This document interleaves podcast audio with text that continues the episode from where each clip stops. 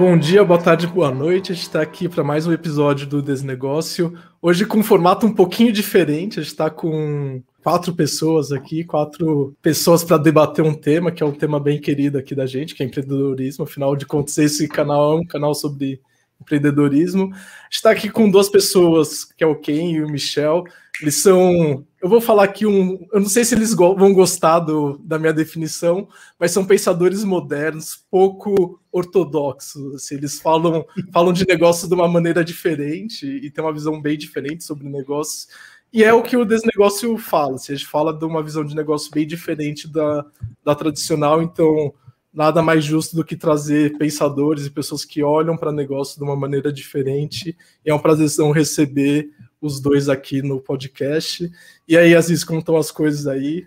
Se é sobre privilégio também, é um privilégio ter essas duas figuras juntas, na verdade. Michel, amigo de longa data, que eu tô com uma saudade danada. No mundo online, a gente acabou se distanciando, não teve jeito. A gente é do, do presencial, da risada, do abraço enfim, do sarro, né? E o Ken é um cara que eu conheci recente, é, que faz parte hoje da cada vez mais forte da trajetória da SCAP, ajudando muito homem quadrado com casca frágil olhar aspectos que vão além dos famosos é, hard skills, né? Todo mundo fala muito de capacidade técnica e tal, e o Ken, ele para mim é meio o senhor Miyagi, assim, sabe? Que ele tem um pouco dessa sutileza na fala de de cutucar sem machucar, sabe? Então acho que é uma outra pessoa muito forte que hoje está ganhando uma repercussão interessante. Acho que os dois, como o Davi falou, são pessoas com pensamento crítico quase ativistas do que fazem. Então isso acho que é importante nesse momento atual, que é expressar o que você está pensando e o que você sente, o que você acredita. Óbvio, com muito embasamento. São pessoas que têm um repertório muito legal. Então, para você que está acompanhando a gente, vai ter muito embasamento nas nossas, na nossa troca, mas acho que são pessoas que estão promovendo debates e discussões relevantíssimas para o momento atual, que não seguem o bonde da maioria, né? Definitivamente. Né? Então, enfim, se vocês puderem se apresentar um pouquinho, Michel e quem, só para dar um pouco mais de contexto para quem está ouvindo. É, eu sou Michel Alcoforado, eu sou antropólogo. Há mais ou menos uns 12, 13 anos eu decidi que antropologia era bom demais para a gente ficar preso dentro da academia só falando com antropólogos. E aí eu decidi que eu queria pensar e falar com outras pessoas. Então eu trabalho com marcas e empresas ajudando eles a entenderem um pouco os consumidores e como é que eles se conectam com isso. Então, basicamente é isso que eu faço, tudo é desdobramento disso. Bom, eu sou Ken Fujioka, eu trabalhei, na verdade, na área de publicidade durante muito tempo e hoje eu levo uma vida bem diferente da que eu vivia. Eu trabalho também no mundo empresarial, dando consultoria para empresas. A gente tem uma metodologia numa empresa chamada ADA Strategy, que é uma metodologia de resolução de problemas é, em um curto espaço de tempo. Mas eu tenho outras atividades que são mais xodós, assim, do que essa. É, um é um podcast Naruhodô, que é um podcast de divulgação científica, que eu faço é, em parceria com o Altair de Souza, que é um psicólogo e pesquisador, tá mais, já está com quase 300 episódios publicados, produtor executivo de um espetáculo teatral que se chama Inconscientemente, que agora está no modo no modo remoto também, como tudo no mundo, né? O lado empreendedor também é como conselheiro de uma startup chamada On The Go, que é uma plataforma de pesquisa online por meio de, de chatbots. Eu tenho uma atuação também com masculinidades há uns 4, 5 anos, como caseiro é, de grupos reflexivos é, do Memo e de um grupo reflexivo sobre é, masculinidades amarelas. Né? E quando dá tempo, eu procuro dedicar algumas horinhas de, de mentoria assim para startups via Endeavor. É isso daí. Prazer estar aqui com vocês, prazer conhecer o Michel. Bom, é, na verdade você vê indiretamente vocês saindo do mesmo mundo, né? Talvez da publicidade e construíram caminhos muito mais autorais. A gente puxa muito forte aqui no desnegócio esse olhar de que, cara, você pode fazer negócio do seu jeito e que não precisa ser uma caixinha única, né? Vocês falaram um pouco dessa história de multitrabalho, de diferentes empresas, uma que te dá, sei lá, mais dinheiro, a outra te dá mais prazer, mas no fundo elas confluem para um lugar comum. Eu queria que vocês falassem um pouco de uma característica que eu cada vez mais valorizo, né? Que talvez olhando uma, um termo que estão usando, a causa da carreira líquida, né? Eu vejo vocês dois cada vez mais usando a própria imagem como principal ativo de negócio. E a partir da imagem de um ser humano à frente, ou seja, eu vejo a força do Michel, a força do Ken se construindo a partir de vocês como pessoas. E por trás você tem algumas caixinhas de ferramenta, alguns serviços para oferecer para a sociedade. Eu queria que vocês falassem um pouco dessa inversão do jogo, que eu acho que ela é muito dos negócios, ela é muito autêntica. Cara, Aziz, muito legal isso que você fala. É... E eu acho que esse, né? Como é que você chamou? É bonito pra caramba. É o quê? Líquido mesmo? Carreira, carreira líquida. líquida. Carreira líquida. Cara, esse negócio de carreira líquida, eu acho que foi o principal ponto. É... e talvez tenha sido a principal sacada da minha vida profissional a... logo quando eu comecei, né? Eu entrei na faculdade de Ciências Sociais, você imagina, né? É, hoje ainda tem alguma possibilidade de você construir alguma vida fora da vida acadêmica. Eu tinha tanto medo de fazer ciências sociais que eu fiz ciências sociais e história. Porque eu achava que, tipo, olha, se der tudo errado na antropologia, eu vou dar aula de história.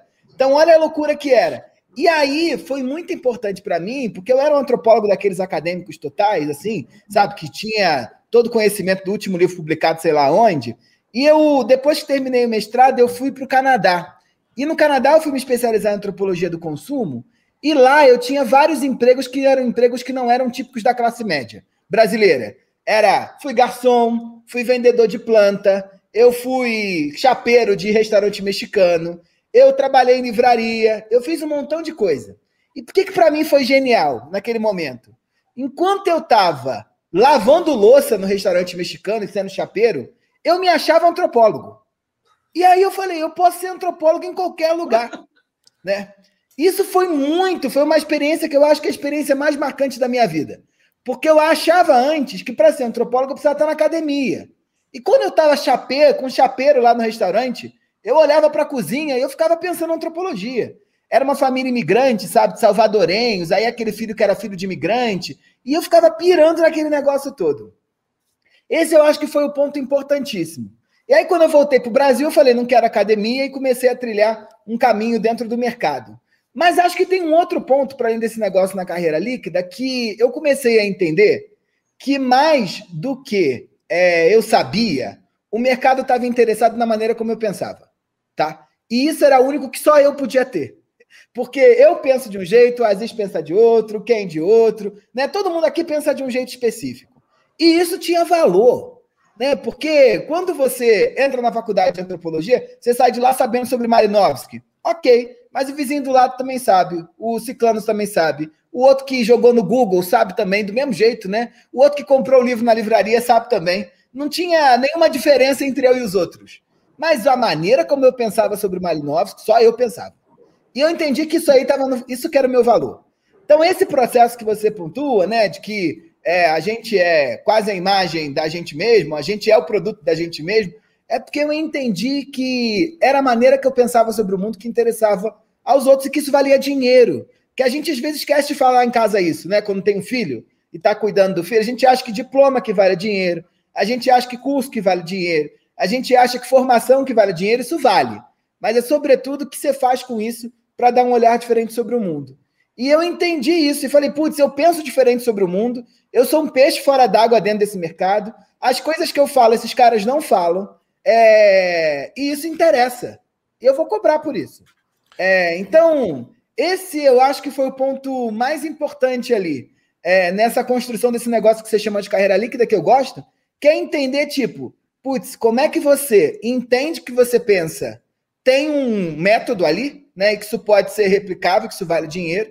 E eu acho que o segundo ponto é entender que não importa. Depois, quando eu voltei para cá, não foi fácil, não, tá? Porque agora parece que eu tô aí com o livro atrás, que eu não, não foi não. Eu fui professor de inglês, eu, eu dava um monte de aula de inglês, não sabia antropologia em inglês, não sabia mais nada. Aí dava um monte de aula de inglês, mas na aula de inglês para CEO, dava aula para um diretor da Coca-Cola, naquela aula eu achava que eu era antropólogo, que eu estava ali de passagem dando aula de inglês, e que aquilo ia servir. Então, nesse modelo, é, tudo serve, né? Todas essas vivências servem. Então, eu acho que esse é que é o ponto importante aí. Legal. Ok, é, você fez uma transição, né, de uma carreira que era uma carreira mais corporativa para uma carreira que o Aziz gosta do termo é, carreira líquida. Eu nem sei o que, que, é isso, mas o Aziz sempre fala, então eu acredito que existe um negócio. Não, mas aí isso é carreira líquida, só para Eu adoro misturar as coisas, todo mundo acha que não pode, né? Mas, sei lá, tem um Baum, que, sei lá, alguém que usa o termo do liquidez e a carreira é líquida. Então junta tudo e faz sentido, não faz? faz, faz sentido. Tô, eu tô, tô, brincando. E, e o Ken fez essa transição. E hoje você tem, tem empresa, tem podcast. Conta um pouco aí da, da sua visão sobre é... construir a carreira sobre sua própria imagem e tal.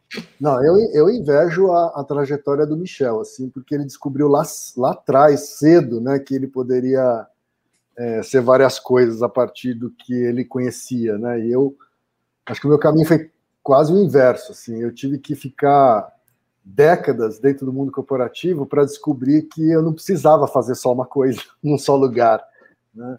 É, o, o, sistema de trabalho, né, é, aqui no Brasil, ele, ele acaba sequestrando o nosso tempo, né? A gente vira um, um, um empregado exclusivo de um lugar só né?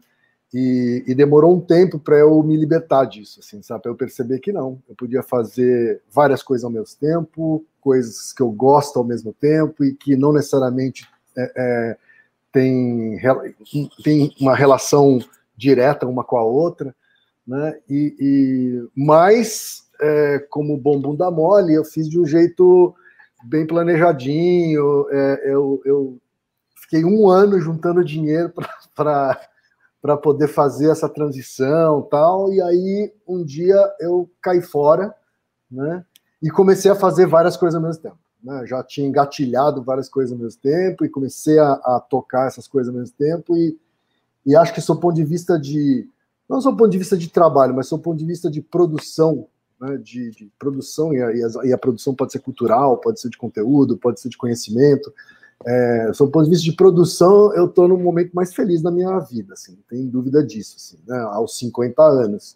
Né? Agora, como, como eu também era mais era mais alienado, né, eu, também, eu também fui feliz quando era só publicitário. Só que hoje, em perspectiva, olhando em perspectiva, né, era muito pouco, né, para ser feliz, assim. Então, acho que é, é, isso, assim. Acho que a descoberta que eu fiz foi a mesma do Michel, só que num caminho diferente e concordo totalmente com, com a expressão do Aziz, assim, né? essa carreira líquida, ou essa vida líquida, assim, ela me parece bem mais interessante hoje. Eu não, acho que eu não conseguiria abrir mão dela hoje, sabe? Depois é, é o tipo de coisa que depois que você experimenta, para voltar é difícil, cara. É difícil hoje, assim. Eu, eu já, eu, tanto que assim, no, nos primeiros anos eu cheguei a receber vários convites para voltar para o mundo corporativo, né? E, e, os primeiros não foram difíceis de serem dados, tá? Assim, não, não, não minto. Tá? Pô, o cara deposita um saco de dinheiro na sua frente e fala, venha, né? traga sua alma. Né? E, e hoje eu tenho o privilégio de dizer não. Né? Então, não é todo mundo que tem esse privilégio, né? dizer não para um saco de dinheiro e uma promessa de uma carreira numa multinacional, sei lá. É, mas eu tenho esse privilégio, então exerço esse privilégio e, e acho que dificilmente eu vou voltar para essa vida. Mas se precisar, eu volto também. Sabe, é o que o Michel Acho... falou.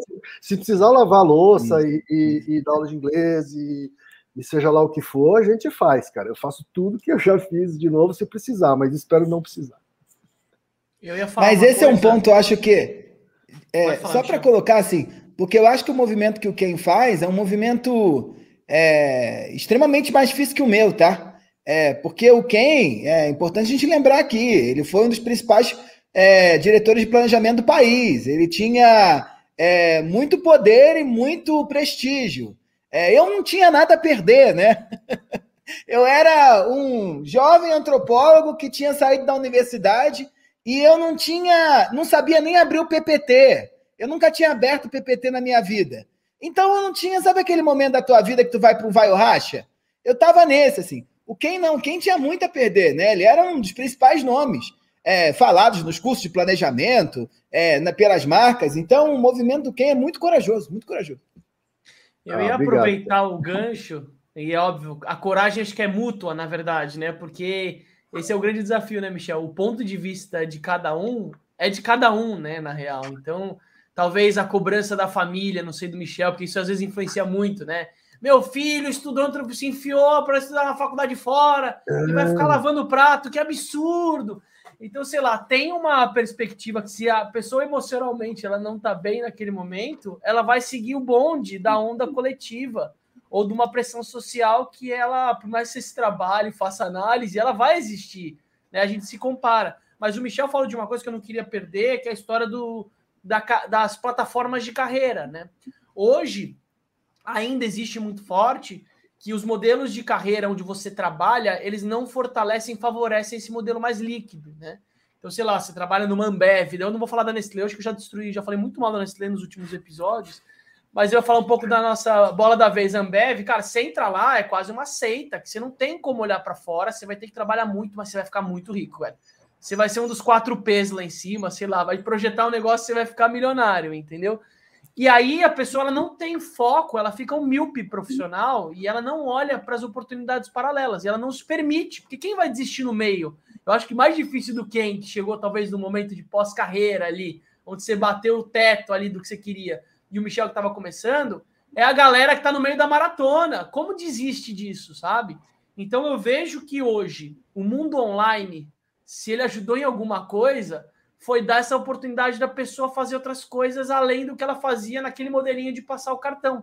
Eu vi agora recente, não sei se vocês viram essa, um cara que era diretor de arte de uma agência, que pegaram um malandro, velho, trabalhando em três agências, velho. Como todo yeah. mundo pejotiza, pejotiza não precisa de carteira de trabalho, velho. Então, mano, tô de boa, velho. O cara passou o PJ ali, virou um microempreendedor, criou quase o, o próprio o estúdio dele e começou a trabalhar em campanhas de agências concorrentes, velho. Deu mó B.O., acho que foi demitido de todas, sei lá. Em vez os caras olharem o cara como, porra, o cara é uma máquina, né? Eu fiquei imaginando o cara do RH falando assim, porra, velho, vocês deram pouco trampo pro cara, velho. A produtividade do cara é um terço, velho. Que merda.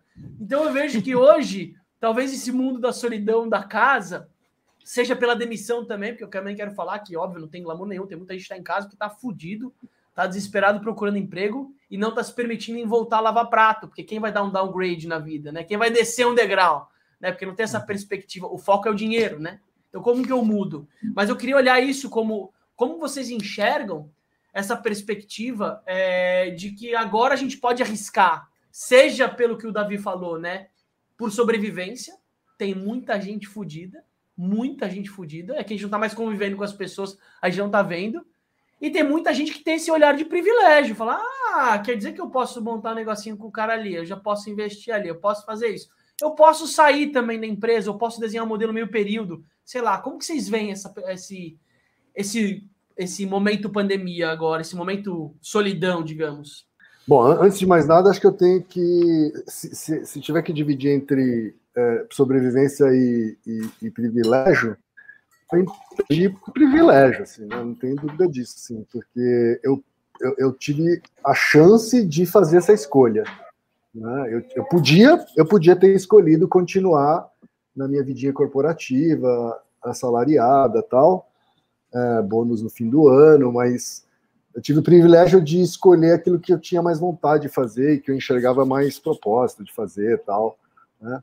É, mas eu acho também, ao mesmo tempo, que ele é uma coisa tão dicotômica assim, sabe? É, eu acho que houve, nasceu uma necessidade é, emocional minha de romper com aquilo tudo e, e, e pass, passar a fazer de um jeito que eu acreditava, ou pelo menos tentar fazer de um jeito que eu acreditava.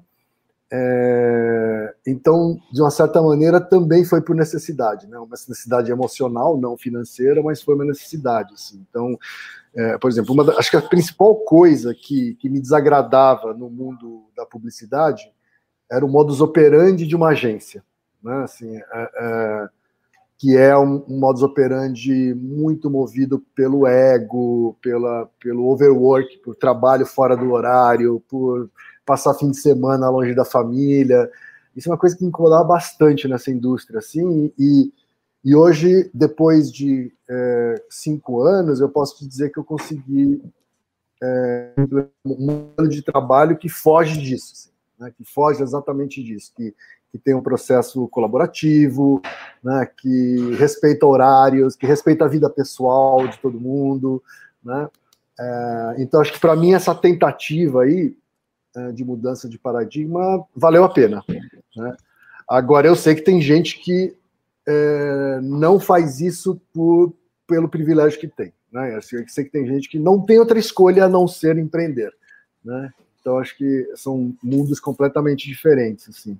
Eu acho que é, tanto a minha trajetória, apesar da gente ter vindo de lugares diferentes, né? Tanto a minha trajetória quanto do Ken, ela só foi possível por conta dos privilégios, né? É, o, o Ken, pelas, pela construção da carreira que ele já tinha, que possibilitou ele dizer, vou parar, vou juntar o dinheiro, e eu, é, pela possibilidade socioeconômica da minha família.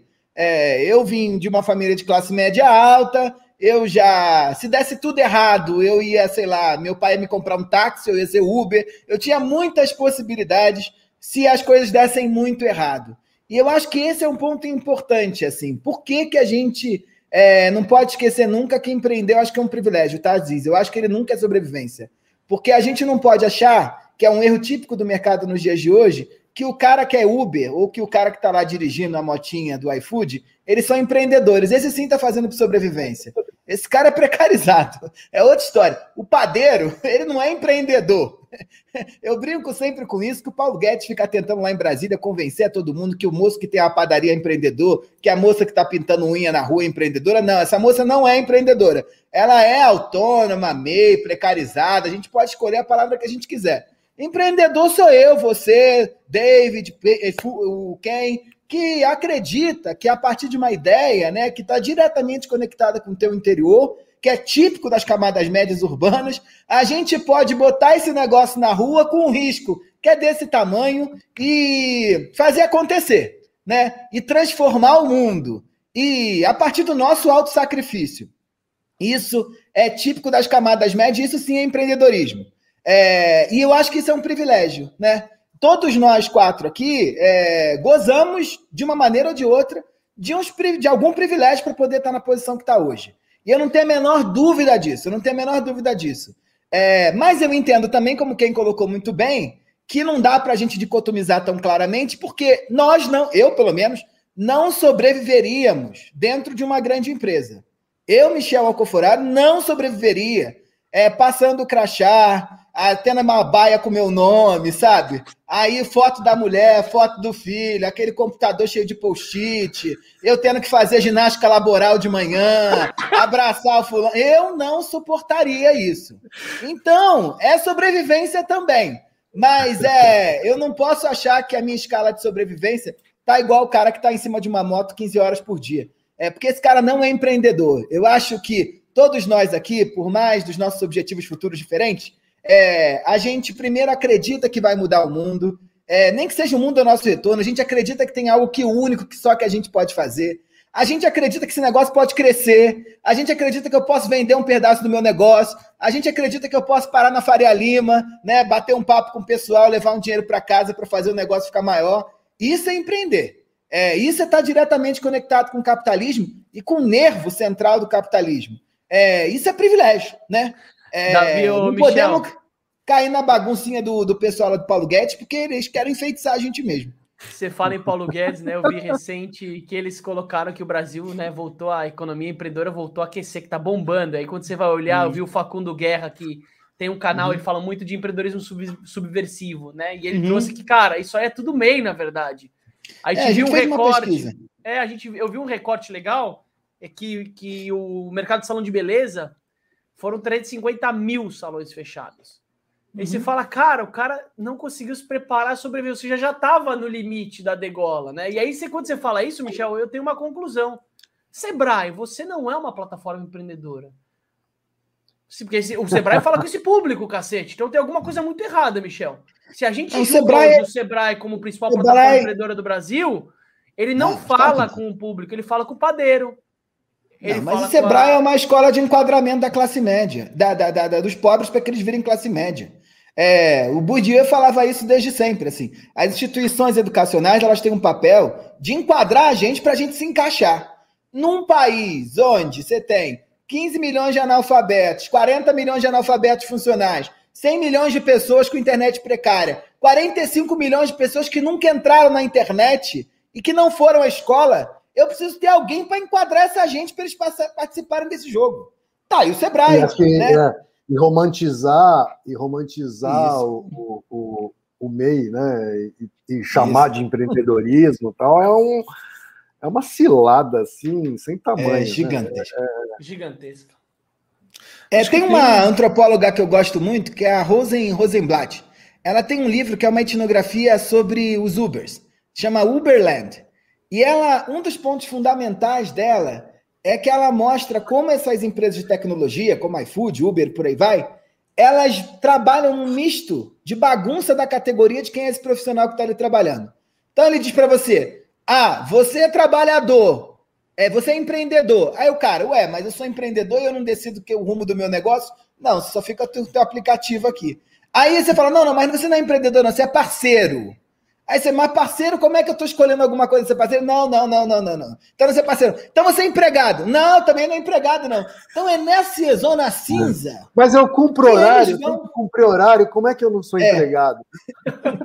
É eu não posso negar a corrida, como é que eu não sou empregado? Será que tem ginástica laboral agora, Michel? Deve ter também. Ah, deve ter. Eles estão dando garrafinha d'água com o nome da marca, e aí tá, já tá fazendo a parte deles. Deixa eu. Assim, Ô, Davi, eu, eu, eu, eu tenho só colocar assim que o Michel, o, o Michel colocou uma coisa que, que parece só uma diferenciação semântica, mas que é conceitual e é importante de fato que a gente bata uma, sabe, bata na mesa em, em relação a isso, porque tem uma tem vozes neoliberais, né? Uhum. É, no LinkedIn, principalmente, vozes que batem muito forte o tambor na direção contrária, sabe? Que romantismo, o empreendedorismo, etc, etc, né? e, que, e a meritocracia, né? É, tá, tudo, tudo anda junto, tá? Assim, a romantização uhum. do empreendedorismo, a, de, a, defesa da meritocracia, né? É, o pensamento neoliberal paulo, Guedes, paulo guedesiano, né? tudo isso é, é, é tudo isso está na mesma direção, sabe? Fazem parte, são forças de uma mesma, de um mesmo movimento. Assim, eu queria que a gente desse um passo para trás, assim, e olhasse o empreendedorismo sobre a ótica dos popstars, assim, né? Porque empreendedorismo virou um negócio de popstar. O, vai falar o... da monja, vai falar da monja, né, Davi? Não, não vou falar da monja. Deixa a monja em paz. É... Mas, assim, tem um, um, negócio do popstar, assim, tem o Steve Jobs, tem um negócio de endeusamento do empreendedor. E aí você é, colocar o rótulo de empreendedor numa pessoa que está precarizada, de uma certa maneira você aproxima ela desse lugar de, de, ser, de ter, poder ser um popstar, né? Então acho que tem esse, é, esse papel no, nesse discurso. E aí eu queria fazer uma, uma pergunta aí para vocês, ou para quem, ou para o Michel, é, qual que vocês veem que é o papel do empreendedorismo hoje na sociedade, assim? Porque é, é um, você fica vendo bilionário lá com jogando foguete para a lua. Qual que é assim o papel do empreendedor no, na sociedade hoje? É, eu queria deixar essa pergunta aberta para vocês. Ô Davi, antes deles trazer só para não precisa ser só o bilionário, né? O que tem de canal de podcast aí jogando dinheirinho assim, ó. Aí tem um piano de cauda, aí tem uma Ferrari vermelha, aí tem sete mulheres em volta, né? Então tem uma relação do monetário, né? Muito, não precisa ser só o, o pessoal do, do, dos foguetes, né? Eu não sei. É... Se a gente tem outra escolha, tá? É, a não ser empreender. Essa é uma das coisas do capitalismo. Eu gosto muito do Paulo Galo, né? Que é o líder aí dos entregadores antifascistas. E o Paulo Galo, já conversei com ele várias vezes, já mandei livro para casa dele. É... Um dia eu estava, ele estava dizendo, Michel, nunca li Marx. Aí eu disse, Paulo Galo, eu preciso ler, você não precisa. você já está dando aula do Marx, você não precisa ler Marx. Que legal. Aí ele diz, mas aí, é, e o Paulo Galo, ele diz um negócio que eu adoro, que ele fala para a classe média assim, todo tempo. Olha, hoje é a gente, hein? Amanhã vai ser vocês. a uberização do trabalho vai chegar em todos os lugares. É, e aí, eu acho que tem um ponto importante quando a gente está pensando no papel que o empreendedorismo ganhou na sociedade moderna, né? Que ele é fruto dessa prática neoliberal. É, tem um ponto desse. O que, que surge com o neoliberalismo a partir da crise do petróleo dos anos 80, né? Final dos anos 70, começo dos anos 80. Primeiro ponto é uma vida extremamente pautada por um aumento vertiginoso do individualismo. Então, é a ideia de que você pode, você faz, só depende de você, você pode construir sua própria felicidade, você pode construir seu próprio dinheiro, sua própria carreira, e um ponto e, e por aí vai. O segundo ponto é a ideia de sacrifício e controle. É, não há, dentro do neoliberalismo, né, uma possibilidade de você desfrutar de prazeres sem levar em consideração sacrifício e controle, né? Então, todo o discurso desses moços de Vale do Silício, todas essas biografias, mostram como esses caras ralaram, trabalharam, sofreram para poder chegar lá. É, e depois, como eles ainda continuam trabalhando, né? É, você pensa, gente que eu acho importante na sociedade brasileira hoje, a dona Magazine Luiza lá, a Luiza Trajano, ela está até hoje trabalhando, né? Está na lista da Forbes e está até hoje trabalhando. É, e essa coisa, trabalho me movimento, propósito da minha vida, por aí vai. E eu acho que um segundo ponto importante, um terceiro ponto importante também é uma individualização é, da, do significado da vida do mundo. Você encontrar o teu propósito, você achar qual é o teu papel, a tua missão, como se você construísse esse ponto independente dos outros. Isso tem um lado bom? Não sei, não sei, tá? Não sei por quê. Porque eu entendo que verdadeiramente, é óbvio, se a gente olha desde o meu celular para o meu computador, para o meu relógio, para meu, para minha lapiseira, para a luz que está na minha cara, isso é fruto de gente que resolveu apostar numa ideia e conseguiu transformar o mundo. Acho isso importante, esse é o lado importante desse negócio. Mas o esfacelamento e a conta que fica para a sociedade, eu não sei se a conta vai fechar em algum momento, né? Se cada um de nós começarmos a perseguir a nossa missão individual própria, né? o nosso propósito próprio, cada um batalhar por si para satisfazer sua própria missão na vida, eu achar que só eu mereço, eu achar que só eu posso, eu achar que só eu quero, né? E só eu sou o único que acordei às 5 da manhã no, no 5 a.m., porque eu acordo com mais energias do que os outros. Eu não Trabalho sei se vai enquanto dar. enquanto eles dormem, chamo. Trabalho, Trabalho enquanto, eles, eles dormem. Trabalho enquanto eles dormem para poder ganhar dinheiro enquanto você estiver dormindo, né? Eu. Se isso fosse possível. É, então, é, isso movimenta a sociedade, tá? Então, acho que esse é o ponto positivo. Agora, a gente tem que estar tá todo o tempo problematizando para onde a gente está indo. Que movimenta, que faz é, a moça levantar de manhã, botar o filho dela na escola, mesmo ela sem querer, obrigar teu filho, paga curso de inglês para ele, ensina ele robótica com três anos, leva ele para aula de educação artística com dois anos e meio, com ele bebê, ele escuta Chico Buarque. Isso movimenta a sociedade, é, não tenho dúvida. Agora o que a gente tem que pensar é para onde a gente está indo, que eu acho que é algo que esse empreendedorismo de palco não faz. Né? O Aziz estava falando do Sebrae, mas a gente não pode esquecer o Sebrae 2.0, que são esses gurus de marketing digital, né? Que é o pobre com celular. É, que ele acha que ele tem que virar como é que o Instagram te deixa rico, como é que o Instagram te faz. Eu tenho acompanhado de perto esses gurus digitais de hoje. É bizarro, né? É quase a teologia da prosperidade da Igreja Universal aplicada ao mundo dos negócios. Você tem o pastor que é rico e ele diz para você que ele pode ser também. Né? Tem um menino aí que ah, ele é a mulher dele, a casa dele é maravilhosa, ele mostra a coleção de tênis dele, ele mostra a coleção de carros que ele tem, ele mostra as viagens que ele faz, o que ele come, para uma mulher que está fazendo crochê em casa, na periferia, e só porque tem um celular, ela vai vender crochê, ela vai ficar igual a ele. Não é vai. Alguém precisa dizer para ela que ela não vai. Né? Ô, Michel, então, se somar. Movimenta se somar a periferia. Todos, se somar todos os episódios que a gente gravou aqui, desde que a gente começou, eles não deram juntos, mas a audiência do vídeo que a gente fez com o David Sunguinha nadando na piscina com uma boia de unicórnio, cara, no TikTok. Isso é mentira, não? não, a gente mas, fez mas deve um teste. Então, se a fórmula deu certo, aposta. Eu quero não, mas eu digo o seguinte: o que, que faz com esses gurus, gente? E a galera tem uma. E eles têm uma reputação de uma galera que vira quase maçonaria, entendeu? É o que você falou. Total. Quantos crochês que ela vai ter que fazer, quanto ela vai ter que abrir mão do presente dela, da vida, que é o presente do presente, para poder juntar e chegar, ou projetar isso no filho, porque ela não vai conseguir mais, né? Então ela guarda embaixo do colchão para projetar na faculdade, tudo invertido, né? É, e aí esse cara tá é. tá dizendo para essa mulher que o filho dela não precisa fazer mais faculdade.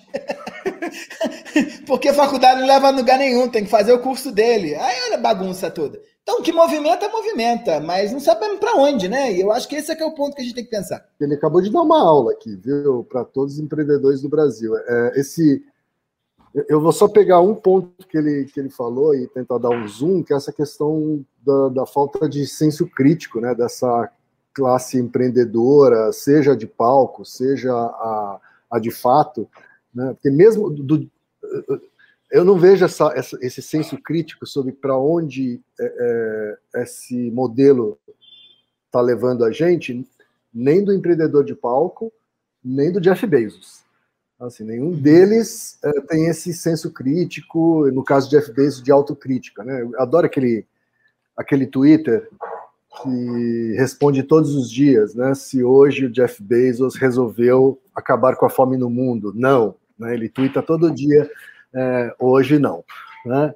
Porque é óbvio que é uma, uma, uma caricatura mas é uma provocação do tipo, meu, um cara com um poder desse nas mãos, né, no indivíduo só, né, poderio econômico e isso numa mão só, ele tinha que ter esse, esse senso crítico. Né, esse senso crítico deve estar presente também no Bill Gates ou, é, ou em qualquer adorador de, de Steve Jobs, assim, porque o que a gente está produzindo, como o Michel falou, é, é uma cultura do individualismo exacerbado, assim, né? É, e a gente de fato, eu também eu não sei para onde a gente está caminhando, mas eu acho que não é para um bom lugar, assim, sabe? Eu tenho a sensação de que não é para um bom lugar. Então, mesmo a gente é, que se vale desse sistema, né, eu me valho desse sistema, né? mas eu não abro mão de problematizar sobre isso, sabe? sabe? Estou sobre exercer o senso crítico ao mesmo tempo. Né? Eu saí da indústria da publicidade e continuo criticando a indústria da publicidade, a, a toxicidade da indústria da publicidade. Né? Aí os caras falam, pô, mas por que você faz isso, né? É, tá cuspindo no prato que comeu? Eu falei, tô mesmo, cara, né? Porque o prato que eu comi tinha problemas. Esse é um prato cheio de verme, entendeu? Esse que eu comi. Né? Então acho que a gente precisa, se a gente está enxergando, a gente precisa é, ter esse senso que precisa problematizar, sabe? Que se a gente, se a gente não fizer isso, a inércia acho que vai levar rapidamente para o nosso fim, assim. Né? Eu acho que esse é um ponto importante, assim, que o Ken coloca de. Eu também, tá? Eu sou, eu sou vítima e algoz desse mesmo sistema que eu estou criticando. É importante ficar claro aqui. Né? Eu sou o típico socialista de iPhone. como o pessoal gosta de dizer por aí, ué, mas como é que tá a favor disso, tá de iPhone? É isso mesmo. É para ficar claro aqui. Eu sou vítima e algoz desse mesmo sistema. Agora, a gente não pode deixar de perder o aspecto da problematização do que a gente está vivendo. Por quê? Porque nós, somos indivíduos no mundo. Eu não sou hippie, né? Eu não sou, é, sei lá, vou morar em Arembepe, eu vou morar naquela outra fazenda lá do pessoal que dança o dia inteiro e abraça a árvore. Eu não sou essa pessoa, estou dentro do sistema. E a lógica do sistema é essa, o que não me impede de jogá-lo e criticá-lo ao mesmo tempo. Não há, Exato. não há separação entre as duas coisas. O quem é pode continuar, o. Não, o que o MC falou, né, no, no na entrevista lá do, do, do do Papo de Segunda, eu não sei, não lembro qual que foi, acho que foi do Papo de Segunda, né? Onde, é, onde ele fala isso também. Eu faço parte. Eu, eu não. Quando eu nasci, esse sistema já existia. E aí eu tentei me adequar a ele. Não quer dizer que eu concorde com ele. Né? Não quer dizer que eu vou isso. diariamente tentar é, combater ou trazer alternativas. Né? Desculpa, Michel, te, te, te, te interrompi. Não, mas é exatamente isso que você está colocando, assim, é porque é, toda vez que você critica o sistema do qual você faz parte, Parece que os indivíduos eles acreditam que você tem que sair dele. Não, e não é, uma coisa não está envolvida na outra. Eu tenho uma casa aqui na Serra, e é engraçado que aqui faz um frio da zorra, e eu odeio frio. Toda vez que eu falo eu odeio frio, vira o jardineiro, a vizinha, não sei o que, mas o que você está fazendo aqui? É. Eu falo, ué, eu tô aqui, mas eu odeio. eu, não, eu não posso, né? Porque uma coisa, e é a mesma coisa com isso, né? É óbvio que eu estou sentando na, na Faria Lima com fundo de investimento. É óbvio que eu estou conversando com o pessoal de planilha de Excel. É óbvio que eu entro em reunião, como entrei em 2018, na Faria Lima, com um banco de investimento, é, dando consultoria para esses caras. E ele, quando aparecia o número 40, lá eles diziam para mim assim: deu 40, Michel, 40% de crescimento. Eles não falavam assim, eles diziam 17 mais 23 na eleição de 2018. É óbvio que eu participei disso também. Só que isso não me impede de estar ali criticando, né? Por quê? Se não, eu brinco sempre que a estratégia que a gente tem que usar nesse movimento é a estratégia mais inteligente, que é a da Beyoncé. É. Você entra nele, depois você está lá dentro, você critica. É. Porque você ficar lá fora. Hackear o sistema por dentro. É, é hackear o sistema sempre. por dentro. Né? Você embranquece, entra, depois chega lá dentro e fala, rapaziada, sou preto, hein? Né? É, Né? Rapaziada, tô aqui dentro, tô ganhando meu dinheiro também, mas critico a publicidade, critico o mercado, critico as empresas. Mas olha aqui, o que eu faço vale. Vai comprar mesmo eu criticando ou não? Então, isso eu acho que é uma atitude é, que a gente tem que ter. Não que eu acredite, quem sabe muito bem disso, que a gente vai mudar nada, não vai, não é no curto prazo. Mas eu tenho certeza que quando eu sento com o senhor e falo o que eu falo, ele não vai dormir do mesmo jeito. Eu tenho certeza que quando eu sento com o CMO e falo, ele não volta para. Em algum momento ele lembra de mim. E eu acho que esse é o ponto importante que a gente tem que ir fazendo. Isso já é atuar para cacete, tá? O que a Emicida faz é atuar para caramba. É mudar aí o jogo. Mas o desafio, talvez, Michel, que eu vejo que talvez você e quem, óbvio, vocês têm uma relevância absoluta no mundo que vocês atingem, ou seja, no, você gera um impacto todos os dias da vida, seja no micromundo, sei lá, em casa, Michel, quem trabalha com você, ou seu jardineiro, outras pessoas, mas às vezes a voz não chega em outras pessoas, né? Porque a gente hoje tem muito barulho, né? Muita coisa. Você vê a voz que mais se propaga nesse LinkedIn, por exemplo, são as, as vozes de quem não se posiciona, né? Que no fundo é se posicionar, né? Porque a partir do momento que você não toma uma decisão de eu vou ser um ativista, como a gente vai até, inclusive, vai gravar semana que vem com um cara, com o Fábio, que ele tem um fundo de investimento, cara, mas o cara é all-in, velho. O cara é ativista, tem uma grana. Mas é isso, eu vejo que hoje é difícil a gente poder se posicionar, porque é muito medo de sentir a, a, a tomada, o hater, né? A, a, figura do cara que vai vir para cima de você. O Ken, inclusive, postou recente alguma coisa, você teve que fechar os comentários, né, Ken? Você falou, velho, eu nem imagino o que você recebeu ali, mas puta que pariu. Então eu vejo que esse desafio, ou esse culhão, na verdade, que é um privilégio também, né? Poder se posicionar e ter que sustentar. A gente acabou de acontecer agora uma coisa recente no Organismo Solidário, que é onde a gente está entregando comida. Um dos nossos principais apoiadores aí, eu preciso infelizmente falar isso, eu queria que várias live-ups da vida, empresas pops, pudessem muito mais ajudar do que focar em dinheiro, mas a, o iFood é uma das plataformas que mais ajuda a entregar comida hoje. E ela entrega comida para os mesmos, olha que loucura, para os mesmos motoqueiros que às vezes precisam de um complemento de comida, né? E na verdade, ela não dá necessariamente o dinheiro, ela dá a plataforma dela. E aí é um puta desafio, né? Mas, cara, ele está ajudando como instituição, ele está divulgando que ele está ajudando, mas ele não está dando um real, ele está dando o quê? O principal valor dele como negócio, que é a rede dele.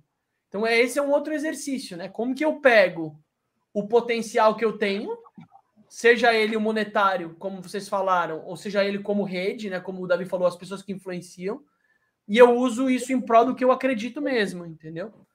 Esse é um outro ponto. Enfim, eu tô vivendo esse dilema, cara. Eu hackeei o modelo, mas todo mundo fala, Barzis, você tá com iFood, velho, que, que... Como assim, velho? Os caras que mais fodem a alimentação, você tá tendo, tendo que buscar dinheiro, você tá se prostituindo. Aí você fala, cara, mas eu prefiro hackear o modelo, que é entrar lá dentro e ter uma voz ativa através de um ser humano que vai ter um pouco dessa força, que vai conseguir mudar aquele modelo, do que aceitar e ficar fazendo a manifestação na porta, né? Cara, e assim, eu acho que o Ken vai concordar comigo que eu, a posição que eu, Ken, você, Davi, a gente assume hoje, é, pode parecer muito corajosa, mas ela não é não. É, porque a gente deu uma sorte danada que a Faria Lima cansou da Faria Lima. O pessoal já entendeu que aqueles modelos que vêm de Harvard, de Chicago, o pessoal que fez aqueles MBA dessas consultorias grandes, esse negócio não funcionou mais, não está dando, o mundo mudou. Então, apesar dos pesares de escutar a gente falando o que a gente fala, de escutar a gente reclamando do que a gente reclama, é, esse jeito novo de pensar, ele tem algum valor, sabe? É, ninguém contrata o Emicida porque gosta das coisas que ele fala. Mas eles entendem que esse jeito do Emicida funciona. E o capitalismo é assim. É, o capitalismo, ele tem ali seus limites éticos, do gosto, não gosto, quero, não quero, não sei o quê. Mas o que importa é a planilha de Excel no final do dia. E se a planilha está ficando no verde, tá bom, né? Então, a, apesar da nossa posição aqui, né, a gente está deixando as planilhas no verde. Então é por isso que a gente está sendo aceito. Agora, a gente não pode cair no achismo de achar que só porque está no verde a gente foi aceito dentro do sistema. Não foi. Sim. É, e isso eu tenho um negócio que é muito importante. Eu tenho ouvido pra caramba um outro papinho que fala-se pra caramba nesse papo de, de empreendedor, que é a tal da síndrome do impostor. É, ai meu Deus, aí o povo sofre com isso. Gente, a síndrome do postor, você não pode perder isso nunca, né? Porque você tem que entender que o que você está oferecendo para o capitalismo não é você. Não é você. Porque se você está vendendo você, você está vendendo a alma. Isso é que é vender a alma. Então você tem que entender o que, que você está vendendo e que isso não é você. Né? Eu aqui falando com vocês, ou quando eu vou lá no banco falar com o diretor, com o presidente, é óbvio que não sou eu. Eu sou eu com a minha mulher, eu sou eu com os meus amigos, eu sou eu com o meu cachorro, eu sou eu na minha casa lendo meu livro, eu sou eu no banheiro tomando banho, esse sou eu. Isso não interessa a ninguém. Agora, o que eu estou vendendo para o capitalismo é outro mesmo. e aí dá bem, e aí dá bem. O grande problema do empreendedorismo é você cair nessa lógica de que o mercado está interessado em você. E é isso que o capitalismo quer. Né? Então a gente não pode achar que esses caras estão comprando a gente. Eles estão comprando um personagem que eu criei, né? Ou uma forma de pensar o mundo. Se você entra nessa lógica, que é o que o Emicida faz, né? O Emicida, ele é, é Emicida na televisão, mas no dia a dia ele é Leandro, né? E ele faz questão que as pessoas chamem ele de Leandro. Porque ele entende que Emicida é um personagem. E esse é que está à venda. É esse que está à venda. É, o Michel Alcoforada que está à venda, não é o Michel. É, não é o Michel, né? É, porque se fosse no Michel, eu não estava falando com você sentado nesse lugar, com essa iluminação, com esse fundo. Eu estava sentado na varanda lá no sol com meu celular, né, de qualquer coisa, falando, e aí, Aziz, como é que tá? Porra, tá foda, hein? Tava falando de outro jeito, era outra coisa. Sim. A gente tem que ter clareza disso, né? Para não ser.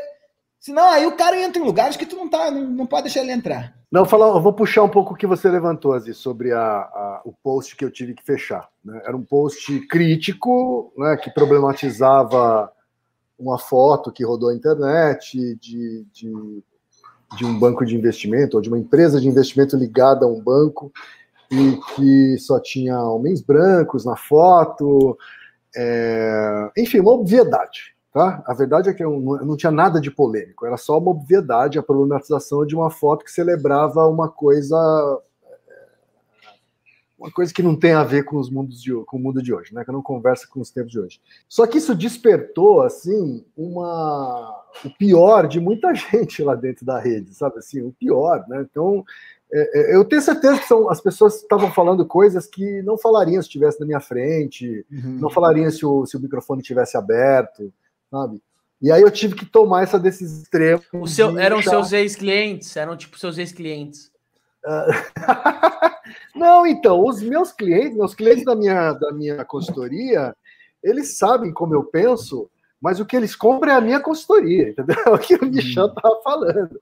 Né? Assim, eles claro. não estão deixando, porque a minha consultoria ela resolve problemas de empresas. Então, é, é, é, isso que eles estão comprando. Eles estão comprando quem ativista, problematizador, né? Embora a gente dê lá as nossas estocadas durante, durante o processo, mas o, o objetivo é outro, né? O personagem que está atuando lá é outro, assim. Mas esse post, ele, ele acabou, sei lá, esti, extraindo o pior dessas pessoas, assim. E, e, e aí eu descobri, na verdade, só então eu descobri que existia essa essa possibilidade de fechar os comentários de um post no, no LinkedIn. Né? Eu, eu, foi uma libertação, assim, foi uma libertação. porque, porque tem post que a gente não quer ouvir a opinião dos outros. Tá? A gente só está comunicando mesmo. Assim, tá? Ó, a gente só está comunicando, ó, isso daqui é uma merda, isso aqui está errado. Tá? Não é que a gente está abrindo para discussão, né? Ei, gente, aí, o que, que vocês. Não, não era esse o, o, a natureza do post. Tá?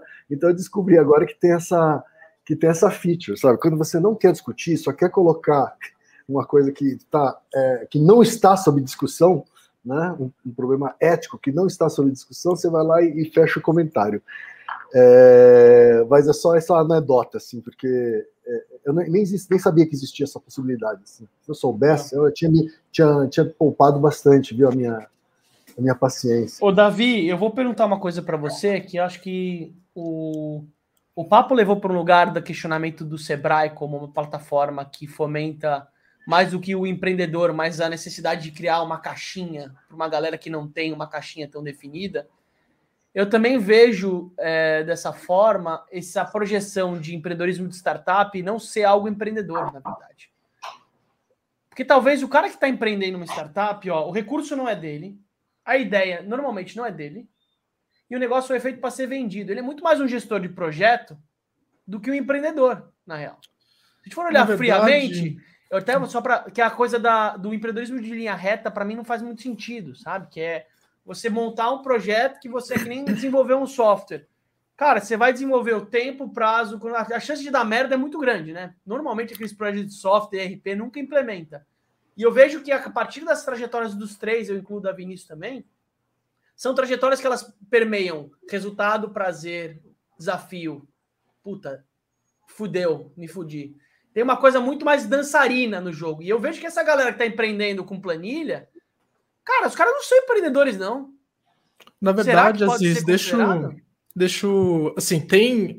Eu tenho um olhar bem crítico do empreendedor do, das startups que surgiram de 2010 até 2020, esses últimos 10 anos aconteceu um cenário bem específico na economia, que você teve, é, você tem capital abundante, porque o juros está muito baixo, então você tem é, capital abundante junto com um cenário onde você tem Facebook, Twitter, empresas que cresceram muito rápido e ganharam grande projeção, então você acaba tendo capital abundante no é, disponível. E aí o que esses empreendedores acabam fazendo é quase que uma arbitragem. Então o cara pega dinheiro, faz um, faz um PowerPoint bonito, pega dinheiro. Aí ele vai, chega num, num venture cap, fala: Ó, oh, eu tenho esse negócio aqui, olha que negócio legal. Aí ele pega dinheiro.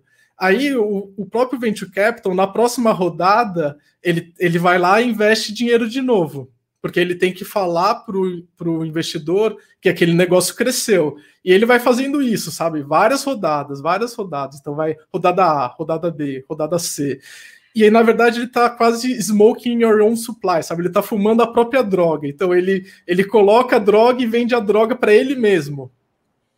E aí chega um momento que essa arbitragem acaba e ele tem que vender. Aí ele vai lá e faz o IPO, sai do, vende a participação dele e ótimo. Então, na verdade, ele fez uma arbitragem financeira. É quase como uma pirâmide, uma pirâmide Mardoff e tal, é, aqueles esquemas, é, pirâmide financeira Monavi. dentro de um Oi? É, Monavi e tal, um, uma, efetivamente é uma pirâmide financeira, que você está passando o mico para o próximo. E, e aí o cara pega e sai em algum momento. Então, se você olhar friamente, é um, muito mais uma arbitragem financeira. O Madoff foi preso por conta disso, e você tem lá o, o maluco Adam Newman do WeWork, que fez exatamente isso, não foi preso ainda, mas eventualmente vai ser preso. E ele basicamente fez uma arbitragem financeira, assim, ele é bandido. É, é uma mas, então, pirâmide. Então, mas o, o, o, founder do LinkedIn, quantos founders vocês conhecem? Os founders, eles estão se achando o empreendedor mais descolado em vários casos, mas às vezes no fundo ele virou um, um gestor de projeto de um fundo de venture capital. Então, mas acho que a, a pessoa é tão míope que ela não entende que o cara que realmente ganha esse jogo, ele sabe jogar muito bem esse jogo. E qual que é o jogo? É conseguir vender o valuation mais alto para a próxima rodada e ele conseguir sair antes da, do castelo de cartas cair que uma hora o, o castelo vai de cair. carta cai. É, Uber, uma hora o castelo de carta vai cair, sabe? Alguma hora vai cair, a gente não sabe quando, mas vai cair. Então, é você vender o valuation mais alto para a próxima rodada. Então, é um, um essa é a verdade. É, eu Acho falo que... que... o Davi, o Michel adora investir em startups, sabe? Essas bem descoladas, na verdade, que, que resolvem problemas que ele, tipo, não onde deixar o gravador. dinheiro para isso. Deixa eu... Nem roupa, tem nem roupa. Nem, nem roupa para isso. ele não tem jaquetinha de, da Faria Lima ali, daquelas de é, fofinhas, é. assim. Não tem pro meu tamanho. Deixa eu. Eu vou dar um passo para trás aqui. Acho que acabou é, falando de vários temas e eu gostaria de levar para um, algo bem próximo do nosso ouvinte. Então, a gente falou muito da questão do, de questionar por, de, de dentro né, o, o status quo e. Beleza, eu, eu sou o, o Davi que estou dentro de uma multinacional. Puta, o que, que eu faço assim? Eu, eu vou empreender, eu viro um ativista dentro da empresa, o que, que, que eu faço, sabe? Eu, eu faço que nem o Ken e junto dinheiro e saio fora Cara, eu diria para você continuar fazendo o que você tem que fazer para ganhar seu salário. É... A... Sabe por quê? Porque a gente volta para o começo dessa conversa. É, essa posição que a gente está é uma posição privilegiada. É, se você é, não tem possibilidades é, de sair, é, faz. É o que não quer dizer que você tem que ser um ser passivo, tá? Eu acho que esse é um ponto importante. Então, é, todo mundo pode atuar e agir como agente de transformação dentro das próprias organizações, sobretudo num mundo cagado como a gente está vivendo hoje, né? É, com machismo, racismo estrutural bizarro, e a gente cada vez mais consciente dessas coisas, e por aí vai.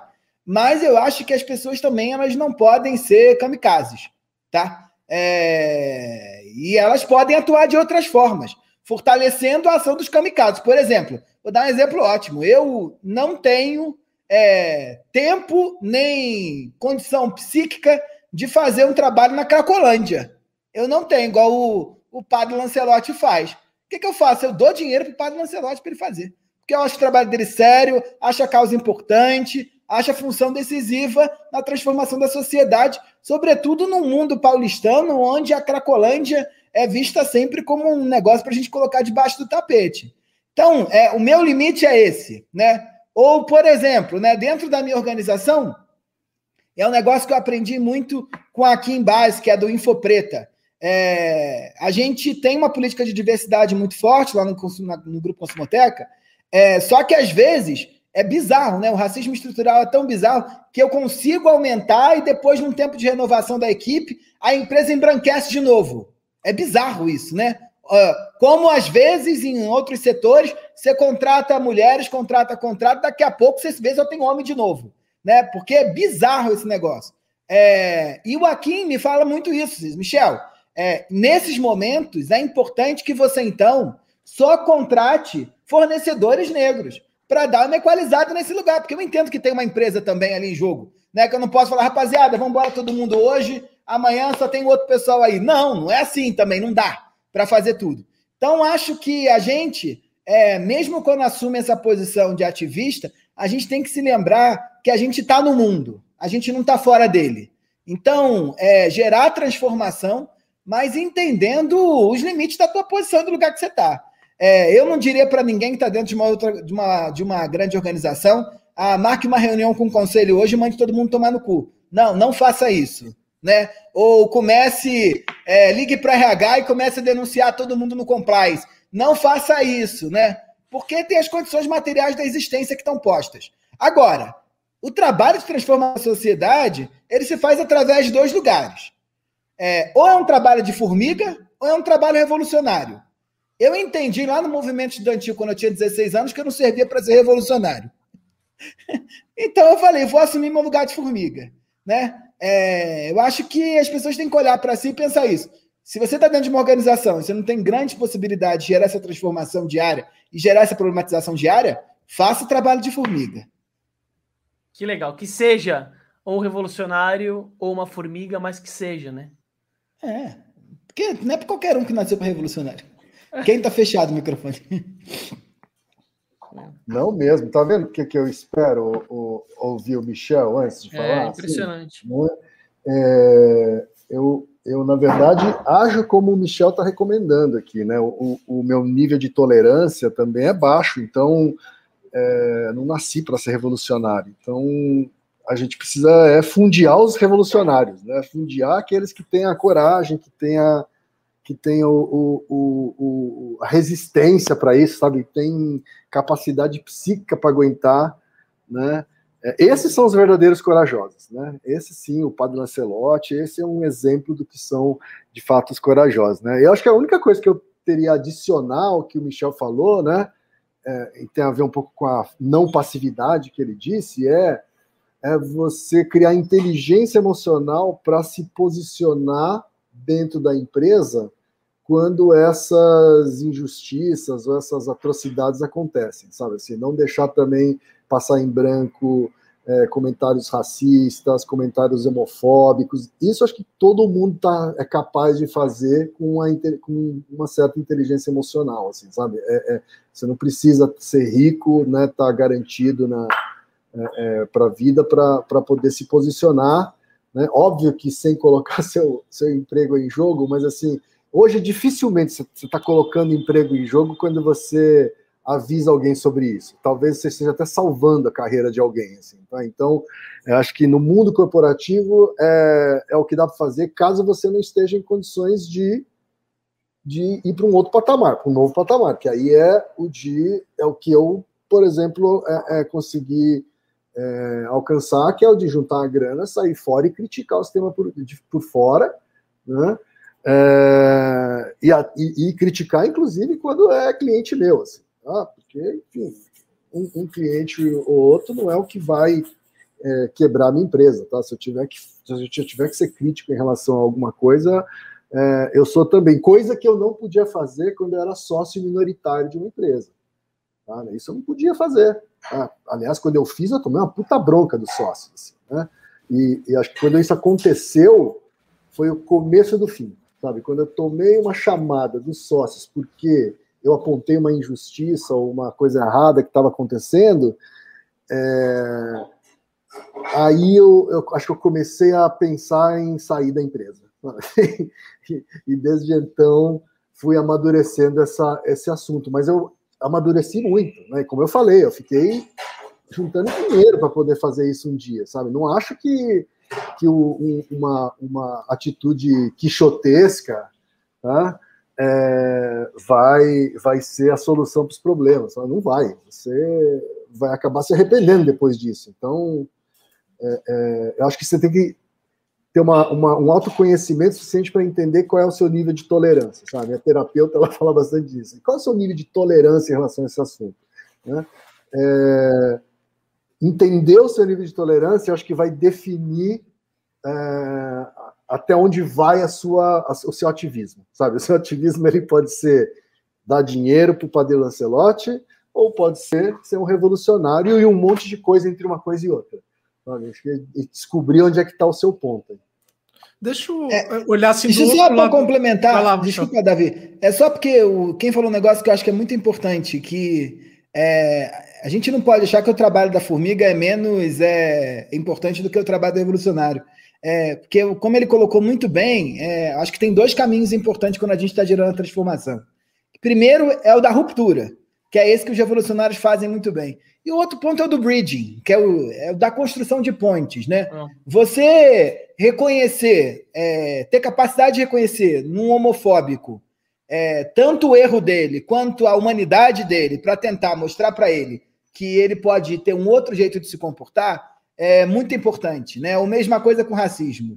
É, eu sou negro, sofro racismo diariamente e sempre tento. Falo um negócio que o movimento negro me critica há muitos anos, que eu digo sempre: a gente precisa ser empático com racista também.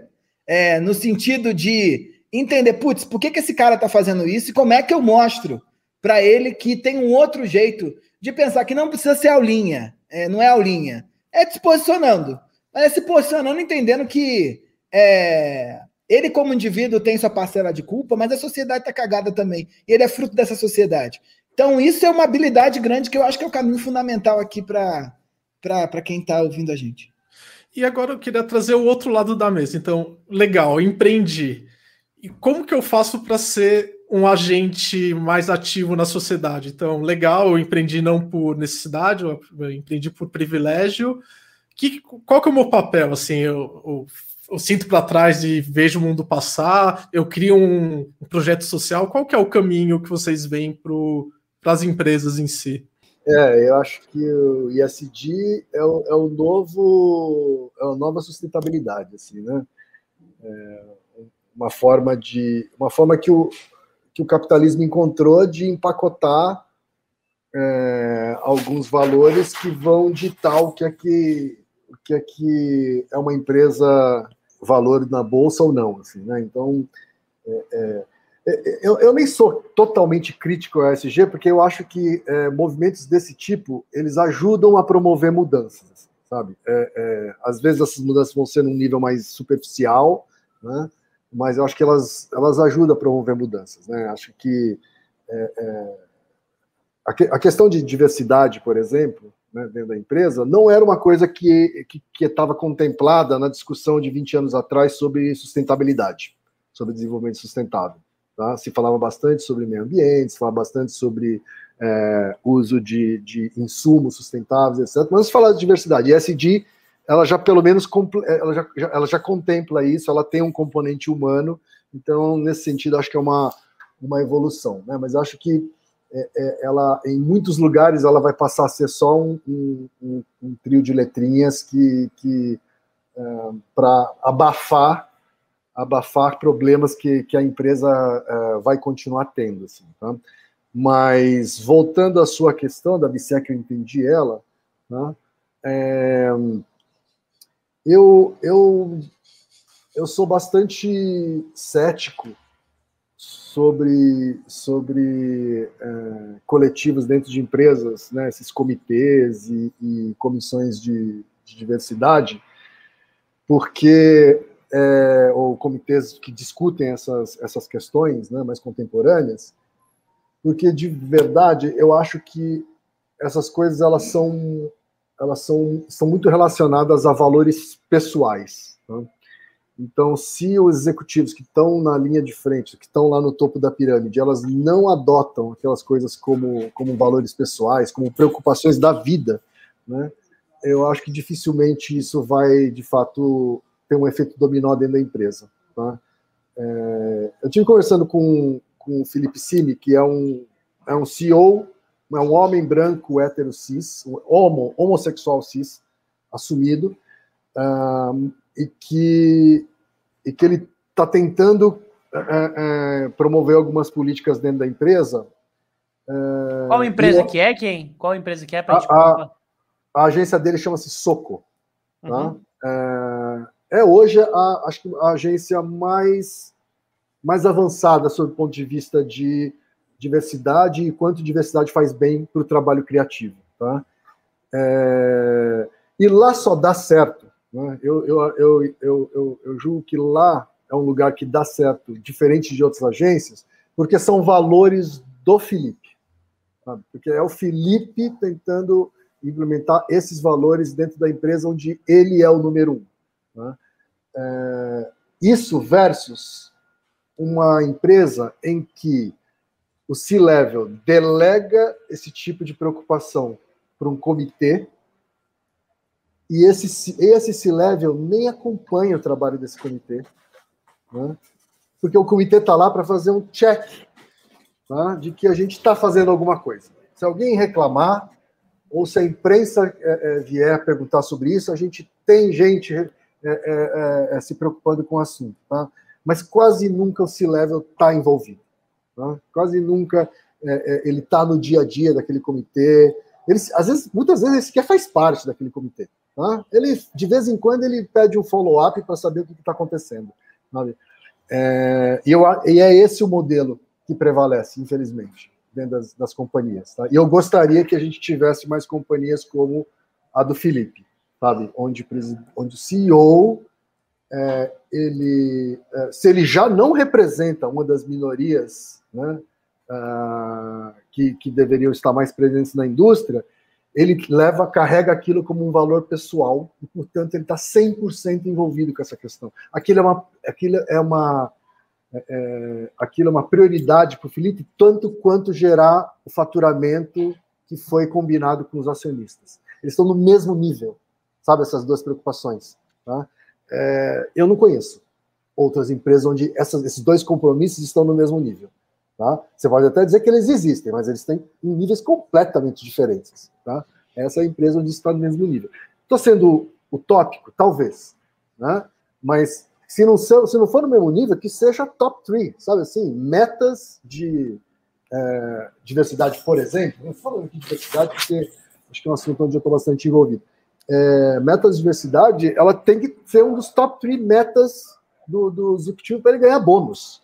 É só assim que a gente vai transformar empresas. Tá? Senão, se depender de boa vontade, só de pressão social, tá? não vai rolar. Eu acho que não vai, é. não vai rolar. Eu concordo mega com quem eu quando apareceu o ESG, eu falei agora vai, porque eu acho que foi a primeira vez na história que do capitalismo ou do modelo como a gente conhece nos últimos anos, onde pauta social e ambiental vale dinheiro e vale no dia, no day trade né? E aí, quando chega nesse ponto, faz diferença e eu acho que a gente vai entrar agora num novo momento onde essas questões eles vão começar a pautar é, o modelo de crescimento das organizações. E não é porque o gestor ficou bonzinho, não é porque o pessoal fez curso em Harvard que tinha lá aula de capitalismo sustentável, não é porque leram o livro do Nobel de 98, não é nada disso. É só porque agora tem impacto financeiro real dentro das organizações. E aí eu acho mesmo que a gente vai entrar dentro de um outro movimento, tá? Enquanto estava no papinho de que, olha, foi provado sei lá onde, que diversidade é, aumenta a capacidade criativa das organizações, isso tudo, no final do dia, fulano estava pouco preocupado. Agora, quando bate no resultado financeiro e vai definir se o CEO vai levar a mulher dele para Disney junto com a filha ou para Araraquara, aí eu acho que começa a mudar, né? Que é disso que estamos falando. É o bônus, né? Se o cara vai para Araraquara ou para Paris. É disso que a gente está falando. E aí eu acho que tem mudança. Tá, mas, é, e, de, e Davi, pensando na, na tua pergunta também, né? Linkando com isso com quem contou aqui para a gente bem aberto, eu acho que o ato mais claro de transformação que a gente pode ter no mundo que a gente está vivendo hoje é pensar. Eu acho que é, a todo momento aparece uma plataforma querendo te automatizar, aparece um Pomodoro dizendo o que, é que você tem que fazer, aparece uma nova metodologia, um canvas de dados, não sei o quê, vira para cima, vira para o lado, aparece um novo quadro que você tem que preencher para poder chegar sei lá onde, e pensar é o maior ato revolucionário que a gente pode ter dentro do mundo dos negócios hoje. É, e isso que eu acho que é o principal ponto, que é perguntas básicas, né? Tipo, recebeu a porra de um canvas? Eu dei aula há muito tempo, parei, mas eu lembro que eu, quando eu dava aula, tinha aquele negócio do design thinking, né? Que tava super na moda. E eu dizia, meu filho, o Canvas, ele não pode ser para tu martelar a realidade dentro dele, que os alunos faziam isso. Eles recebiam um Canvas, aí tinha aquela porcaria de é, I feel, I think, I sei lá o quê, I não sei o que lá. Aí eu, aí eu falei, mas às vezes o cara não está sentindo nada, aceita. Né? Mas o que, que ele está sentindo? Aí ele ia lá e inventava. Né? Isso é não pensar. Né? Às vezes você não está sentindo nada. Quando você entra para comprar, sei lá, um pacote de pilha, você não está sentindo nada. Você só quer comprar um pacote de pilha. Né? Mas como está lá no Canvas, o cara está martelando a vida para caber dentro do Canvas. Então, o ato mais revolucionário é pensar e dizer: não vou fazer isso. Isso não faz sentido. Não vou preencher essa planilha. Isso não faz sentido. Vou fazer outra, do meu jeito. E eu acho que esse é o aspecto fundamental de um empreendedor é, que vai fazer sentido no século XXI, que é a capacidade de pensar. De dizer: olha, isso aqui como funciona não faz mais sentido. Tem que inventar um outro jeito. Eu acho que é para isso que eu, eu tento guiar minha carreira, assim. Tia, que novas formas de pensar sobre o mundo a gente pode trazer de novo? O, da, o Michel, eu vejo muito forte o que você fala dessa história do pensamento crítico, né? Como algo que é a ferramenta para qualquer, não digo solução de problema, mas para qualquer evolução do problema, porque ele não vai ser resolvido a curto prazo, porque as coisas são meio complexas. Mas eu sinto que às vezes o mundo corporativo, a gente fala muito disso, mas eu vou olhar a diferença entre a corporação e o, o campo empreendedor. Eu vejo que essa liderança ela está cada vez mais num lugar de psicopatia, ou seja, a ausência do sentir absoluta. Então, toda vez que ele sente alguma coisa, ele toma o o daime dele, que é o Rivotril, ele toma um cortador de sentimento e ele vai seguindo. Aquelas reuniões corporativas onde o cara tem um derrame ali do lado, tira esse cara porque eu preciso focar, velho. Não tenho tempo, eu acordo 5 horas da manhã, velho, eu vou perder tempo por causa dessa pessoa. E aí a pessoa vai indo no lugar do pensamento, mas ele é um pensamento turvo, porque é muita informação também, é muita carga de carga externa e a pessoa às vezes não tem tempo para digerir esse processo como você faz lendo o livro. Garanto que o, o livro, talvez para você, ele é mais do que uma fonte de informação, é um espaço onde você tem de poder, cara, sentar e sair de uma live, sair de um papo com alguém. Tem um lugar de introspecção sua que eu sei que você valoriza, tomando um bom vinho. Você não está à toa no lugar longe da civilização. Você não gosta do frio, não gosta de várias coisas aí, mas tem coisas que você valoriza muito. Mas eu vejo, Michel, que essa relação do processo do sentir é uma é uma é um privilégio de quem empreende, porque velho, é uma montanha russa, né? Também não tem muito glamour aí também de Cara, é. você tem você tem, velho. Você tem contas, você tem a saída de alguém, você tem um Todo dia eu tenho vontade de desistir. Exatamente, é uma recorrência. Todos os dias. Todo dia. E isso mexe é. em lugares seus que vão mais do que o pensar.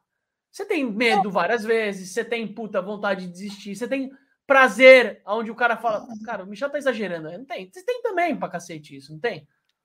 Não, tem, claro. Eu acho que, é, Aziz, é, essa coisa da dimensão do sentir, a gente não pode colocar nos outros, a gente tem que colocar na gente. E eu tenho visto cada vez mais nos últimos tempos o mercado é, achando que a empresa tem que ser responsável pelo teu sentir.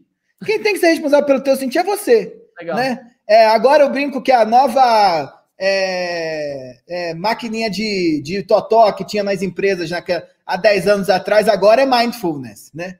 Quem tem que estar preocupado com o teu mindfulness é você. Né? Porque eu odeio essa porra de mindfulness. Se eu trabalho num lugar que me obriga a fazer isso, eu vou matar que eu vou pedir demissão, né?